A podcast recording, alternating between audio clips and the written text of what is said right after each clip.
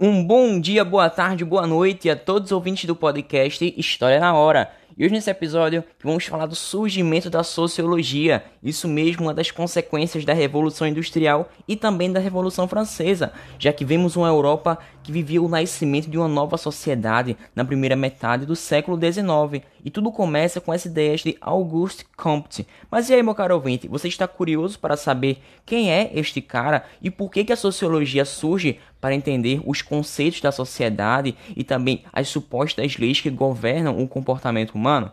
Bem, então você está convidadíssimo para irmos à primeira metade do século XIX, vermos o surgimento dessa nova disciplina que vai buscar entender a sociedade, as transformações, esse turbilhão de mudanças pelo qual o âmbito social, econômico e político também passavam. Então vamos nessa, meu caro ouvinte. Você está convidadíssimo. Sem mais delongas, vamos ao que interessa.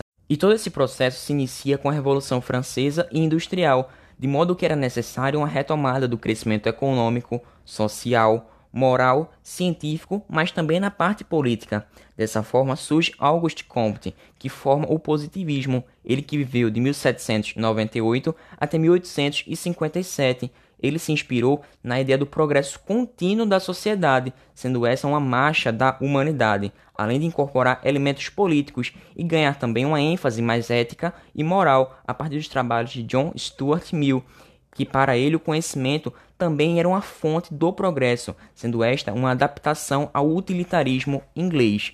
E essas ideias influenciaram o período da Primeira República Brasileira, já que Marechal Deodoro e outros aliados tinham fortes tendências positivistas, e Comte acreditava que a sociedade e o comportamento humano eram regidos por leis naturais, assim como as ciências exatas como química e física, e por isso a sociologia também era chamada de física social. Veja aí que diferença, hein?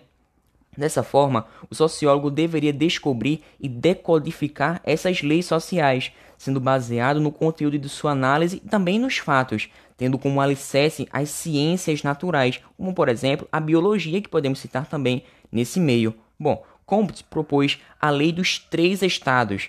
E bem, o primeiro estado corresponde ao teológico, ou seja, o menos desenvolvido, o mais baixinho lá.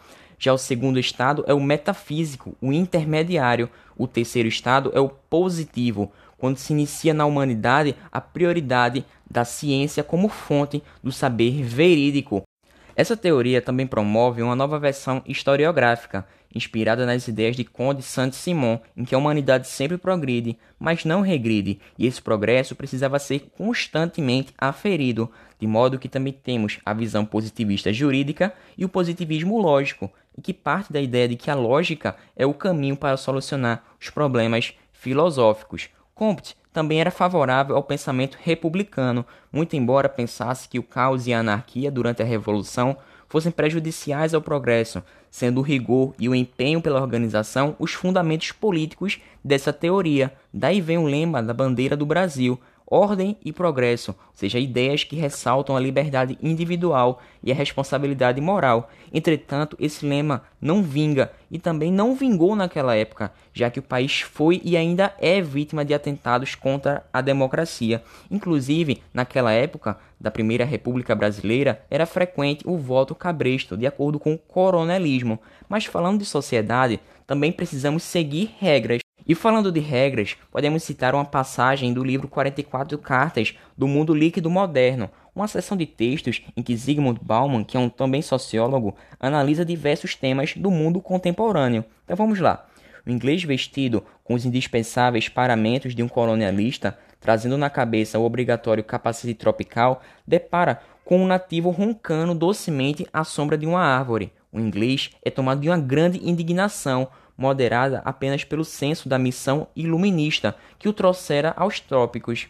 Ele acorda o dominhoco e grita: Por que você está perdendo tempo, seu vagabundo, imprestável e preguiçoso? Que mais eu posso fazer, senhor? Responde o nativo, recém-desperto, obviamente espantado, né? E é hoje, é o dia, você deve ir para o trabalho, exclama o inglês. Para quê? indaga o nativo, mais estupefato ainda, para ganhar dinheiro. Então veja que a obediência das regras varia de uma cultura para outra, e dessa forma temos a imposição do fardo do homem branco, nesse contexto que acabamos de ler. ou seja, o fardo do homem branco que define sociedades mais evoluídas e outras inferiores. Bom, e estamos submetidos a regras formais e informais que estão definindo o que podemos ou não fazer, e essas regras ditam um comportamento socialmente esperado, e elas são aprendidas e reforçadas ao longo de nossa vida. E os sociólogos chamam de controle social as técnicas e também estratégias pelo qual a sociedade ou um grupo social podem se utilizar para se fazer cumprir os comportamentos considerados padrões e prevenir as transgressões, ou seja, os desvios sociais. Bem, as sanções, ou seja, as reações sociais direcionadas ao indivíduo desviante, também estão presentes em todo esse contexto. E as mesmas sanções atuam não somente como punições aos desvios praticados, mas também têm um efeito dissuasivo. E esse mesmo efeito dissuasivo conforma as pessoas como padrão por meio dessa punição, de modo que o controle social se torna um complexo sistema de normas, sanções e intervenções para manter os padrões sociais dominantes. E uma das mais importantes contribuições ao estudo dessa área veio do estadunidense Howard Becker, que viveu de 1928 e está vivo até a nossa atualidade. E ele aponta que os cientistas sociais costumam conceber os desvios da sociedade de três maneiras: por meio das estatísticas, considerando desvio tudo que está fora da média, ou seja, como excesso da média, e outro como sendo o patológico, doentio, assim como o comportamento de uma pessoa que é viciada em drogas, seria visto como um sintoma de algum tipo de doença ligada ao seu estado mental. Mas também temos a parte relativista, que analisa os desvios como sendo falhas em obedecer às regras de um determinado grupo social. No entanto, essas concepções deixam de perceber a questão central, ou seja, todo desvio acaba sendo criado pela sociedade, de modo que grupos sociais criam regras, aplicam e também rotulam como desviantes aqueles que estão fora dessas regras, ou seja, aqueles que não as cumprem. E dessa forma, ao julgar um ato desviante, precisamos olhar para a forma como as pessoas reagem a ele. Por exemplo, o grau em que o ato será tratado como desviante também depende de quem o comete, de quem se sente prejudicado por ele. E tipo, aqueles meninos de áreas de classe média, quando detidos, não chegam tão longe no processo legal como aqueles que estão nos bairros miseráveis, ou seja, a lei é diferencialmente aplicada a negros e brancos, e para um ato ser considerado desviante, ele depende da sua natureza transgressora de regras e também de como as pessoas lidam com ele. Por exemplo, temos a morte de George Floyd, em que, um, em que um policial ajoelha-se no pescoço dele durante mais de oito minutos. Bom, dessa forma percebemos que uma sociedade como a nossa, jovens de periferia, por exemplo, os negros em especial, acabam sendo abordados por forças policiais sem ter suspeitas razoáveis sobre suas transgressões aparentes e dessa forma são muitas vezes conduzidos à delegacia sem que tenham cometido qualquer tipo de infração. Bem, e agora podemos chegar à conclusão, à contribuição também do sociólogo historiador francês Michel Foucault, que viveu de 1929 até 1984. Ele que é o autor de obras como Vigiar e Punir, se debruçando com profundidade sobre a questão do poder e do controle social. Ele percebe que na sociedade moderna existia uma forma, uma nova maneira de poder que se contrapunha à clássica soberania dos reis, ou seja, temos agora o poder disciplinar. Aqueles que criam as regras não precisam mais da imposição da força física para fazer valer suas vontades, porém contam com uma forma muito eficaz de conduzir o povo à obediência. E dessa forma, ela age diretamente sobre os indivíduos e sobre os seus corpos, moldando-os, transformando-os em espécies de objetos e também instrumentos de trabalho e produção, ou seja, em corpos dóceis.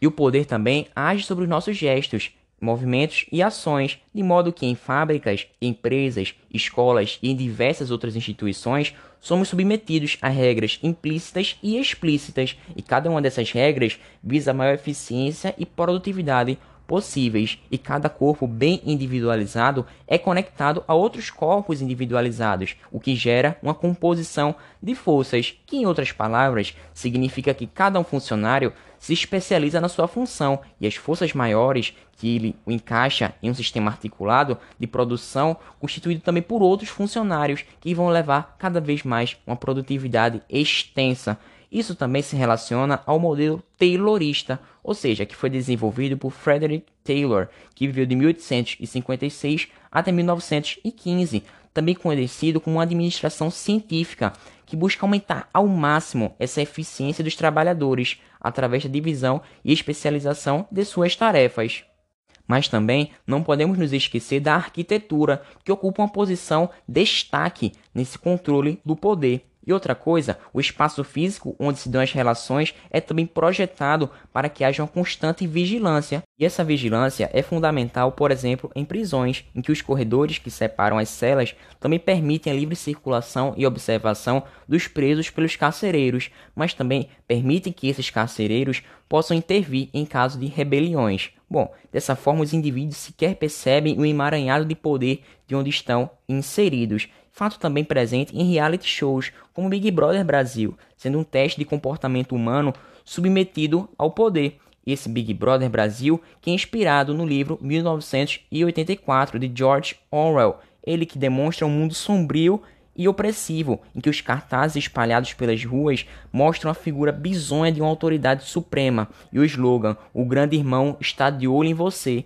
E está mesmo, literalmente, através das teletelas, em que é uma espécie de televisor capaz de monitorar, gravar e espionar a população, sendo uma espécie de espelho duplo. E estamos em um contexto análogo à Segunda Guerra Mundial, porém com mais explosões atômicas, que eliminou as nações e criou três grandes estados transcontinentais totalitários. Então veja como os reality shows também reproduzem essas técnicas de poder. Bom, podemos citar também o julgamento, e nessa estrutura de poder ele tem papel fundamental, em que os desvios são rapidamente punidos, desde os pequenos até os mais graves, e as recompensas também são oferecidas aqueles comportamentos exemplares do que se estabelece como normal podemos também citar o Big Brother Brasil. Por exemplo, Juliette, que teve um grande destaque e ganhou diversos seguidores e também uma grande mobilidade social com relação a ela, ou seja, a valorização também do Nordeste, teve um destaque nesse Big Brother Brasil com um exemplo de superação e, consequentemente, ganhou muito dinheiro e fama. E também podemos perceber um lado negativo, que foi o cancelamento social de Carol Conká, devido ao seu comportamento nada agradável naquele programa em que os indivíduos assim concluem que eles são constantemente examinados e o poder disciplinar se materializa em um saber disciplinar. Bom, seus status passam a ser demonstrados pelos seus certificados, diplomas e condecorações que os posicionam e reposicionam nessa rede hierárquica. E essa relação poder-saber saem das instituições e se generalizam por toda a sociedade. Dessa forma, Foucault chama de uma sociedade disciplinar. E aí, meu caro ouvinte, está curioso para saber um pouco mais sobre as instituições totais de Evelyn Goffman? Bem, eu te convido, portanto, para o nosso próximo podcast, que falaremos também desse controle social dessas instituições. Então vamos lá, você está convidadíssimo e vá para o próximo podcast. Muito obrigado, valeu, falou!